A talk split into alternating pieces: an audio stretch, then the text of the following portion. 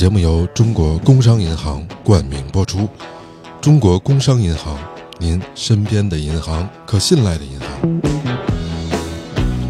他说：“我们这一公斤一万六。”他说：“您这一勺啊，估计得奔着一一千来块钱去。”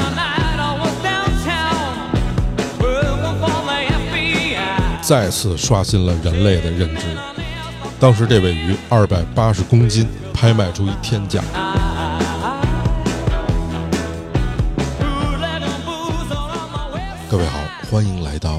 有线电台，收听我的新一期节目。我是老崔。一个礼拜结束了，又跟大家在这儿见面了。无论您在世界上的什么地方，也无论您现在是早上、中午和晚上。老崔在这里面问大家一声好。熟悉我的朋友都知道，前一段时间，几个月之前，我一直在旅行的过程之中。这两年比较幸运，就是每年大概都有时间，啊，能走个万八千公里的，啊，围着咱们这个大中国的地面上。今天呢，是一个命题作文的节目，呃，人家给的选题是说，哎，是不是要列一下你二三年的美食的清单？我想了想，其实。啊，走过这么多地界儿，能说的给我印象里面很深刻的美食其实很多。但是如果一期节目哈，大家也都知道，长则啊一个小时啊，短则四五十分钟、二三十分钟，就算最长的一个小时，我可能也说不透。所以呢，我觉得我还是选一个来讲。咱们 有的是功夫，有的是时间。慢慢的以后，啊，我有这个心情了哈，有这个时间了，包括各位可能想听了，啊，我再慢慢的把这个我自己吃过的这些美食，啊，包括我对一些美食很有兴趣，有过一点点研究的美食，陆陆续续的展开，咱们一次一次的争取都给它说透了，说清楚了，好吧？我最近的一次旅行啊，是沿海一直在走，沿着中国的海岸线，带着我们家的小猫。对，其实要说在这旅行之中遇到的人或者遇到的事儿，正是因为节目让我认识了好多的朋友，也正是这些朋友给了我很多无私的帮助，也给我讲了很多动人的故事。比如说上期节目，大家的反馈也都特别好。呃，今天主要其实想跟大家。聊聊吃是吧？一一提吃，咱们就能耐大着呢。嗯，其实我们出去旅行哈，除了那些形而上的所谓的旅行的意义之外，更多的人其实没想这么多，对吧？就是好玩、好吃、好看，这是好多人都比较在意的事情。好玩、好吃、好看，但是我觉得吃这个东西呢，它又非常的主观。为什么这么说呢？我因为我们经常讨论一个特别牛的。食材哈，我一直接受不了像这个鱼腥草啊这东西，但可能人家云南人啊，人家四川人啊，觉得这好吃极了。但是作为北方人的我和吃过这个鱼腥草同为北方人的我的朋友们，他们就不能接受。所以呢，这个就相当于是一个因人而异的东西，就食材包括味道都是这样的。每个地方都有每个地方的特色。我的人生经验里面，我走过这这这些地方哈，我就发现价格贵的不一定对你的口味，价格贵不一定味道好。但是呢，价格贵有一个特点，就是它会让你引起好奇心，因为价格是一个相对来说是一个衡量的标准。正好这一年里面，我也有机会哈，吃到了一个世界上排名比较贵的食材。号称海中的劳斯莱斯，对，但是我觉得不准确，应该用海中的布加迪威龙来形容，因为劳斯莱斯就是奢华，就是贵嘛。但是布加迪威龙除了奢华和贵之外，它还有一个特点叫速度快。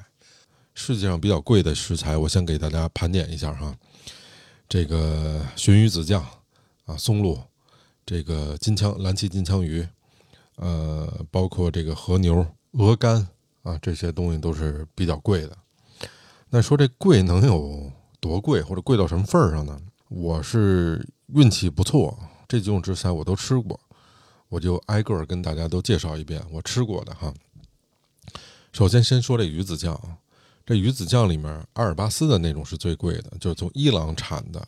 这鱼子酱啊，有俩地儿产的是比较名贵的，一个是这个伊朗那边阿尔巴斯产的鱼子酱。还有一个呢是俄罗斯啊，俄罗斯那边产的鱼子酱，算比较名贵的。但这里面最贵的哈，反正我接触到的是伊朗的阿尔巴斯的鱼子酱。为什么这么贵呢？两个特点。第一个，首先呢，它是用白化的这种鲟鱼制作的，一小盒鱼子酱一般在三十盎司左右。这三十盎司有多大呢？就差不多咱们平常喝水那杯子，那杯子的直径啊，就这么大。高就差不多是咱们拧矿泉水瓶子那瓶盖的那个高度，啊，就这么大一点东西，卖多少钱呢？啊，一盒，一盒两万三千三百多美金，就这么一盒。所以有叫这个海里的珍珠嘛。这种白鲟鱼一般是在里海里生长，数量是非常稀少的。另外一种就是俄罗斯的，但是现在好像俄罗斯的都是养殖的这种鲟鱼，它这个鱼子酱颜色是那种淡黄色的。啊，也有金黄色的，这个价钱就便宜多了，大概就是一公斤是在一万六。当然，我们说的这个便宜也是相对便宜和相对贵哈。那下一个问题就是，老崔，你吃过吗？我呢，还真吃过一次，味道还能记得。我跟大家叨了叨了，这也不露脸，吃刺儿。对，嗯，没没吃过那个伊朗出口的那种，我吃过那个俄罗斯出口的。对，那会儿还是二十多岁的时候。然后，我的一个朋友，他在北京人都知道哈，叫老莫，他在莫斯科餐厅那边实习啊，上班然后他们餐厅呢，反正就是每年那会儿都会有个晚宴类似的啊，就大家可能都有个名额，邀请个亲朋好友啊来。现在还有没有不知道了。我呢就忝列这个晚宴这个其中之一位啊，我我我就跟着哄去了，去了。然后，当然，人家除了一些这个歌舞表演之外啊，还有一些这个致辞啊，什么啊，包括这个畅想一下未来，展望一下现在。就二十多岁的孩子，肯定就是吃，没别的，对吧？您的未来跟我没关系啊，你的现在跟我有点关系，所以你就知道我们那个 没没有出息的样子。听说老莫，反正他那罐焖牛肉很好吃嘛，啊，这个自然就没少吃了，一直想尝尝这个鱼子酱。因为这鱼子，我觉得这有什么新鲜的呀，对吧？小时候我爸给我做带鱼，我也老吃鱼子，我都觉得没有那么好吃，我还不爱吃呢。其实我我并不知道这个鱼子的贵贱啊，我当时没有这个概念，只是那个菜单里面正常的那一项是不提供这个鱼子的，我也不知道为啥。后来我就偷偷的，我就叫我那个朋友，哎，我说你给我弄点这个。他说：“哎呦，他说这这弄弄不了。”我说：“为什么呀？”他说：“这每天晚上我们这个后厨都得过秤。”我说：“啊，我说还过秤呢？我就听说过芝麻酱过秤，以前困难时期，这怎么还过秤啊？”他说：“这特贵，这个这个有数的啊。我们这它不像这个牛肉什么的之类的这种啊，有的什么是切多了、切少了的哈，没做好就给煨死掉的这种啊。”他说：“我们这鱼子酱不行，过秤。”后来我说：“不行不行不行，我说必须得尝尝，你想想办法。”最后呢，就是在我的这个呃淫威之下哈，他偷偷的给我拿了一点儿，有多少呢？嗯，大概就是咱家里吃饭那勺啊，就那么一小勺，就这么点儿。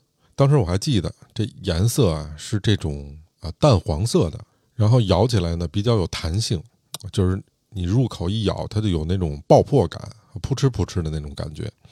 味道是有点清香啊，有点那种果仁味儿。我一尝，我觉得哎挺新鲜，但是也没觉得有什么。你大家明白吧？嗯。后来他跟我说：“他说老崔，你知道你这一勺得多少钱吗？”我说：“这得多少钱？”我当时心里的数，我说了不起，二百块钱也就这样了吧。他说：“我们这一公斤啊，一万六。”他说：“您这一勺啊，估计得奔着一一千来块钱去。”哦，我才知道原来这玩意儿这么贵。那差不多，我这一口那可不就得奔着千八百块钱去了吗？这是当时啊，就吃这个鱼子酱的这么一个经历。我在日本啊，在中国的时候啊，和牛我也吃过两次。呃，其实在中国吃的那个和牛的品质还是比较高的，也是那么一小块，好几千块钱啊。那是什么几三 A 四 A 的，我也忘了。日本吃那和牛都比较味儿事儿了，你知道，和牛烤的串儿啊，和牛做的那个。叫啥呀？在中国两次，一个是在我朋友的日料店里面，就跟咱买那个牛排似的，就这么大的一小块牛排，啊，那个也得，他说他们进货价可能就得上千。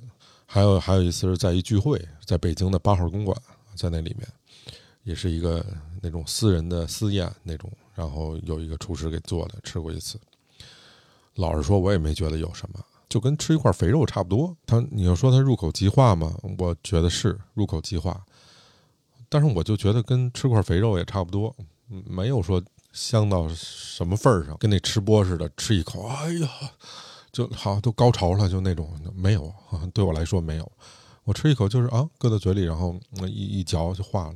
但问题是我家里面做那个炖肉哈，炖炖猪肉，它那口肥的搁嘴里面也挺香的，也也化了，本质上没区别。我在之前的节目里面也有说过，我不是一个可以当美食家的人。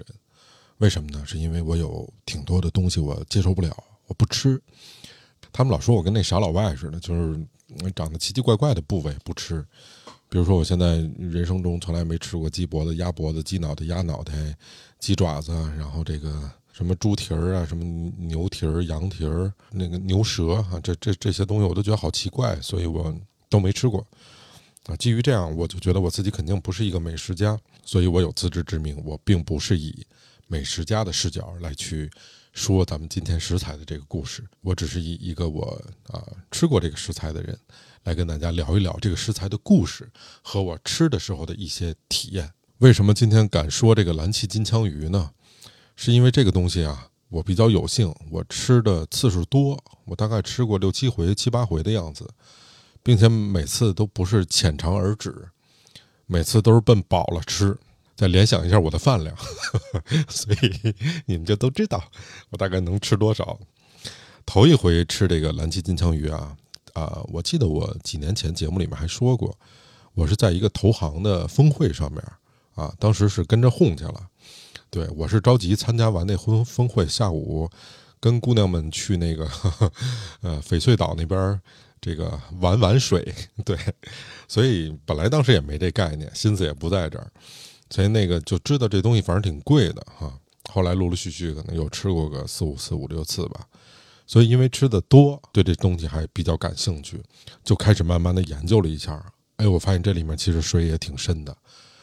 我记得对这种海鱼哈，海洋里的这种大型的鱼类，除了小时候看那《动物世界》，可能对这个大型鱼类有印象的，呃，就是看那个海明威的小说《老人与海》里面的介绍。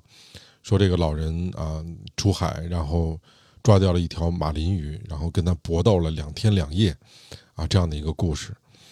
当时对于那个少不经事的我来说，我认为这个太夸张了，怎么可能呢？就人多的个儿，鱼多的个儿，对吧？你跟他较两天劲，这什么鱼他也受不了啊！我看那个马林鱼其实就是那个鼻子长长的，有一个尖儿啊，就那样的鱼，它也是游速最快的海鱼之一。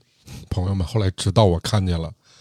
金枪鱼之后，他一定不是从电视上看见的，也不是从照片里看见的，他就是面对面的，这这条鱼就在你跟前儿，我是看到了摸到了，然后我一下就明白，哦，原来海明威写的那个故事，可能他不是夸张的，因为真的好大呀。金枪鱼是一种啊海鱼嘛，它是在大洋里面是叫高度洄游性的这种鱼类。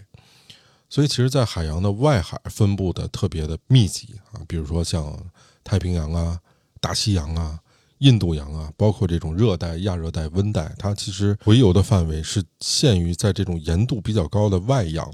成年的金枪鱼，它是生活在水深大概两百米以下这样的地方，是它主要活动的范围之内。咱们国家其实近海里面也有金枪鱼，但是少，这里面就黄鳍金枪鱼更多，然后还有这种尖鱼。大家如果吃到过那种鲍鱼花，日本的这个菜里面那种鲍鱼花就是拿煎鱼做的。我看了一个数据哈，零九年的时候，全球的这个金枪鱼捕捞量大概是八百万吨，其实不小。但是我细看，就是这八百万吨里面，主要其实都是用作这个罐头，或者刚才咱们说到的这种做成做成这种煎鱼的鲍鱼花，能达到这种生吃的刺身标准的这种产量就没有那么高了，大概只占百分之五。也就四十万吨到五十万吨左右，在金枪鱼的这个科属里面，哈，这几种便宜的、贵的，我还就都吃过。我先跟大家说说这贵哈，能贵到哪儿去？呃，蓝鳍金枪鱼是金枪鱼这里面最贵的啊，当属 number one。呃，有这么一故事：一三年的一月份，金枪鱼集中售卖的地方在日本的筑地鱼市场。去过东京的各位，可能大家有机会的话都可以去那儿看看啊，真是全球的一个鱼的集散地。这金枪鱼开卖的时候有一特点，就是一人手里拿一铃铛，呱啦呱啦呱啦呱啦先摇，摇这铃铛呢，就是为了聚人气儿，告诉大家我这金枪鱼拍卖开始了啊，就开始熙熙攘攘的人吧。大家吆喝这叫买叫卖的，这咱这就不不表了哈，特隆重。拍卖会这不是艺术品，鱼也拍卖。在这次拍卖会上，一尾鱼二百二十二公斤，您猜猜成交多少钱？啊，不卖关子啊，一百七十六万美金。这尾鱼呢是差不多一斤的价格是三千九百六十四美金，就这么出出来。所以您可想价值是吧？三千九百六十四，您再乘以一个七。啊，两万八一斤，您就算您这一口值多少钱吧，对吧？而且可能实际上，因为你还需要去皮、去骨头啊，然后去头、去尾啊，它应该还是更贵一些的啊。包括后面金枪鱼应该怎么吃，我也跟大家介绍到啊，别着急。所以这次拍卖也创造了有史以来鱼类售价的一个最高的记录，挺不可思议的。但您别着急啊，六年之后，二零一九年，还是这地儿，还是在这市场。有一次拍卖，再次刷新了人类的认知。当时这尾鱼二百八十公斤，拍卖出一天价三百一十万美元，相当于这尾鱼每斤售价是五千美金，啊，比之前这记录高了差不多一倍，将近一倍，三百一十万美金，什么概念呢？就是您拿这三百一十万美金买这个法拉利哈，你能组成一出租车队。哈，小别野哈，您治个六七个、七八个的不是问题。而且按当时的市值，就这一公斤的鱼，价格比一公斤的白银还要贵。所以人家说说我钓上一条鱼来，我就能财务自由，这话不假。那下面的一个问题是，为什么这个蓝鳍金枪鱼能如此之贵呢？刚才咱们也说到了，其实金枪鱼的每年的渔获是几百万吨。并不少见，可是为什么这一条鱼可以卖这么贵的价钱呢？还得说这事儿，它得是蓝鳍金枪鱼，并且是野生的啊，传说中的蓝鳍金枪鱼。在这个金枪鱼的种类里面，蓝鳍金枪鱼是生长速度最慢的，而且它也是体型和寿命最大的一种。成年的这种蓝鳍金枪鱼啊，基本上可以长到三米以上，体重呢是六百公斤左右。这种蓝鳍金枪鱼分布的地点，所以主要的渔场就在这个北太平洋，还有日本的近海，包括在冰岛、哎墨西哥湾、地中海那附近。如果您能抓到一个成年的蓝鳍金枪鱼，并且它是在这种高脂肪期啊，它的味道又非常好，那应该说价格是最高的。因为这样品种的捕捞量，占全球可以生吃的金枪鱼里面连百分之一都不到。所以您知道为什么它的价格这么高吧？在咱们现在这个市场上，你能常见的金枪鱼的品类，包括你在淘宝上看，就三种：一种叫黄鳍金枪鱼，一种叫大目金枪鱼，还有就是蓝鳍金枪鱼。这仨虽然都叫金枪鱼，可是这个价格差得老远了。我呢是学会了怎么分辨这三种金枪鱼的不同，呃，其实也挺好分辨的，但是没办法，因为我们这是一个这是一个音频节目啊，它没有这个图片上面的直观。举个例子哈，比如说这个黄鳍金枪鱼，它成年之后，它的背鳍是特别特别长，明显区别于这个大目和蓝鳍。比如说大目金枪鱼，它其实是在黄鳍和蓝鳍之间，整体上唯一的区别就是大目金枪鱼的体高比较高，所以从体型上来说也更接近于蓝鳍金枪鱼它这种短胖的这样的一个身材。大目大目，意思就是眼睛特别大。它比黄鳍金枪鱼的眼睛得大一圈儿，当然这个这个特点也是符合它生活的栖息的水域更深的哎这样的一个特点，水越深越暗嘛，所以鱼为了看清东西，它眼睛就会进化的更大一些。黄鳍在市场上啊流通的比较多的，像这个金枪鱼的罐头啊，更多的是用黄鳍金枪鱼，它整体的档次更低一些啊，比如说在我们这边的一些这个低价的日料店。啊，如果你能吃到金枪鱼的刺身啊，人均两三百以下的这样的日料店，那大概率的这个金枪鱼刺身，它一定是用的黄鳍的金枪鱼。其实日本的很多的普通家庭，他选择吃这种金枪鱼的话，他会选择黄鳍金枪鱼更多一些。为什么呢？是因为第一，黄鳍金枪鱼跟蓝鳍比起来，它味道更清爽一些。嗯，它的肉质呢也比较的淡薄，就比较适合做一些给味儿的处理。捕捉的方式一般就两种，一种是这个船捕超低温，还有一种是海钓放血，这两种是比较比较多一些的。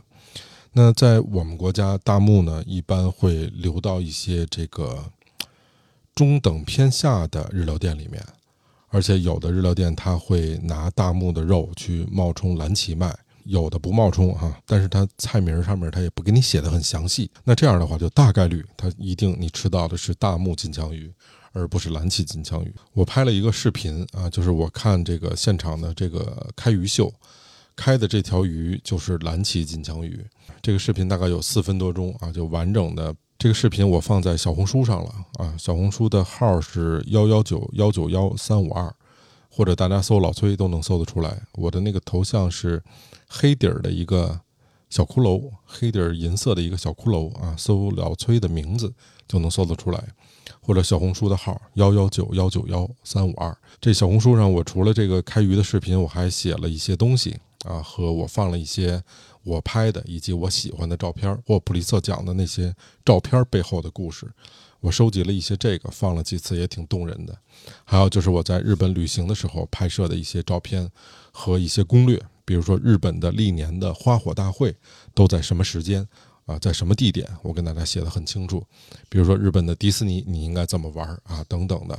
九州岛你应该怎么转，我就写的很清楚了。确实花了点时间把它写写出来了。大家关注我这个小红书，一边看这个视频，一边可以听我的讲解。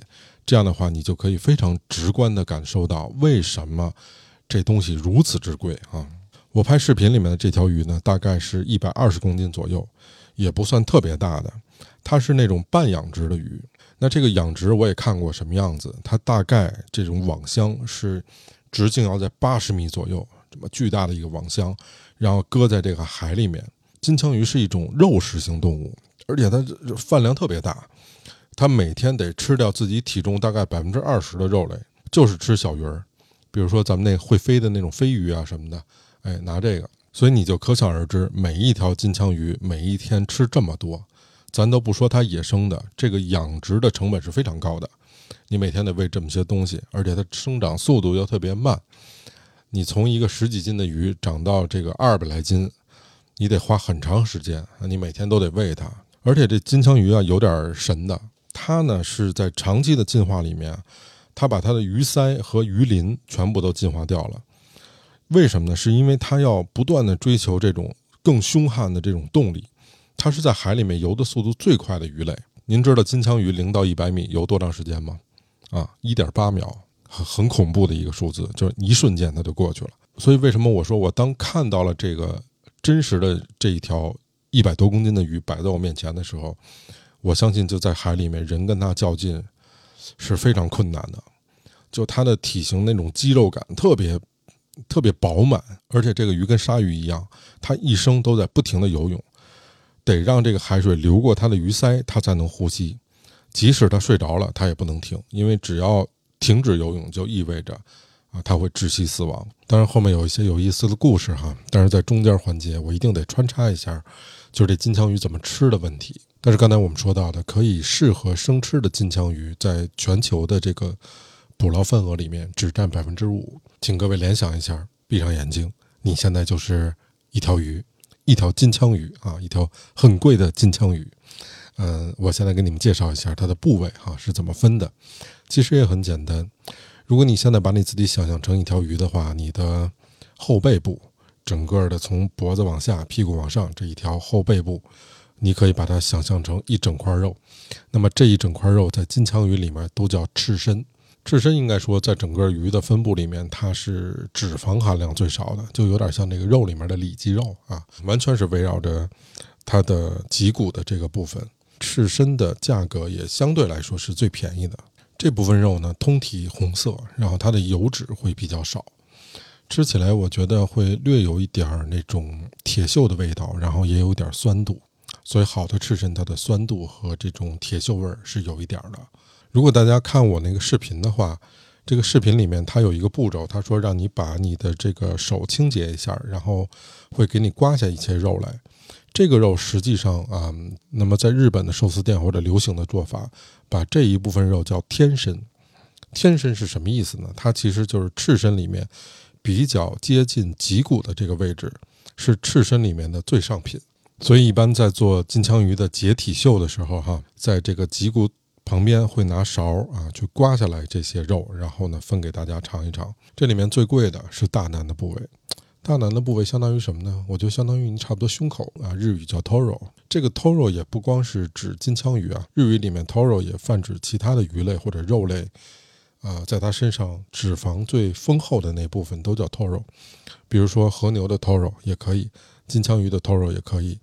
那它的颜色是这种偏粉白色啊，因为它肥度比较好，所以管它叫大腩。那还有一种说法叫大腹。如果再细分的话，你也可以把它分成双降或者叫蛇腹，那是更细的分分法了。蛇腹跟双降的明显区别就是它有非常。非常明显，口感上它有这种筋，所以吃蛇腹的时候，你你可以拿筷子夹起来。如果这是一条比较大的金枪鱼的话，它的筋肉之间的宽度是比较宽的。你你拿起来之后，这片肉是会分层的，就一层一层的这种肉。我想我怎么解释，就有点跟梯子似的，你知道吗？它不是一整块，它是有层次的啊，这样的很明显。当时在流行吃这个金枪鱼刺身的时候，哈。一些好一点的日料店，这样的大腩一片儿，只是一片儿，大概就能卖到百十块钱，很贵。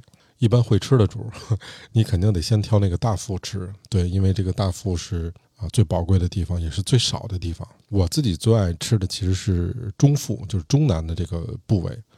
那这个部位，刚才我们说到了，在金枪鱼的鱼腹或者背部，它是有分布的，它的这个脂肪的含量，我觉得是比较适度的。啊，所以它入口的这个口感，啊，是你既能感觉到脂肪的这种甘甜和柔美，你同时也能感觉到鱼肉的这种微微的这种酸味儿，介于这个大腹和赤身之间的这样的一个口感。对我而言，我更喜欢这块的肉，我觉得它更平衡一些。说到这个日本的寿司店，其实金枪鱼也是做日本的寿司它的一种比较常用的鱼类。但是呢，嗯，应该怎么说呢？他会用熟成的金枪鱼去制作一些寿司，但是我我得说这个非常难，因为金枪鱼的熟成它必须得在极其精确的湿度和温度下面进行，慢慢的会蒸发这个鱼肉中的水分，让这个肉质变得更紧实，你口感会更好。所以在这个时间相对长的熟成期里面，鱼肉也能变成。或者说也会发展出这种更浓郁的肉味和更好的香气，它是非常的耗食材的啊，因为水分蒸发了之后，它的鱼肉的重量会有损失，大概会减少百分之二十，而且厨师在制作的时候还需要把一些硬化的呀、发霉的呀、包括腐败的呀啊这样的肉剔除掉，所以一块鱼肉如果呃经过两个礼拜的熟成之后，其实所剩下的能吃的不多。但是这个滋味却有天翻地覆的变化，啊，完全跟这个生的是不一样的。所以熟成的这种金枪鱼，啊，往往跟熟成的牛排一样，它的价格特别特别贵，啊，贵到吓人。所以这就是您明白为什么只有在一些非常高级的寿司餐厅，你才能吃到真正熟成的金枪鱼。我在前面也跟大家介绍过，这个金枪鱼只要它活着，它就要不停的游泳，因为它要呼吸嘛。它大概一天要游多少公里呢？啊，差不多它一天要游一百五十公里，一百五十公里乘以三百六十五天，差不多它一年要围绕地球游一点一点四圈儿，然后它一辈子差不多就四十多圈吧，围着地球转。它比别的鱼有牛逼的地方是，它是一条温血鱼。就你知道鱼很多都是冷血动物嘛，但是金枪鱼经过 N 多年的进化之后，它把它自己进化了，跟人类和鸟一样。啊，用快速的这种血液循环，让自己的体温恒定，这就可以把它的这种机体里面啊注入更强劲的动力。它也是目前已知的唯一的一种温血的硬骨鱼类。拥有这样条件的鱼，它会有一个特点，就是一旦它去世了之后，它会非常非常容易腐败。所以我后来查了一下资料，我才知道，其实我们人类大规模的食用金枪鱼是在近现代，而不是以前。在寿司兴起的那个时代，金枪鱼也不是他们选择的鱼类，他们更倾向于这种口感清淡的竹荚鱼啊、白三鱼啊啊这样的鱼类。你知道以前金金枪鱼大家捕到之后用作什么吗？用作猫粮、猫罐头啊。就是你，你可能不能想象，对以前的猫这个待遇很好啊。其实现在也是，就是刚才我介绍的这个金枪鱼的各个部位嘛，它还有一个一个部分是在它赤身的上方偏后一点儿，那个那个位置叫血核，他们专业叫血核。就你放血的时候，那个部位的血是放不干净的，所以那个颜色比赤身的颜色还要深。赤身是那种鲜红色，而血核那个部位的肉的颜色是暗红色。它的口感味道太重，所以很多人吃不习惯。北方这边就是把血核的这个位置，要不就扔掉了，要不就是喂猫啊。南方听说有拿血盒吊汤的。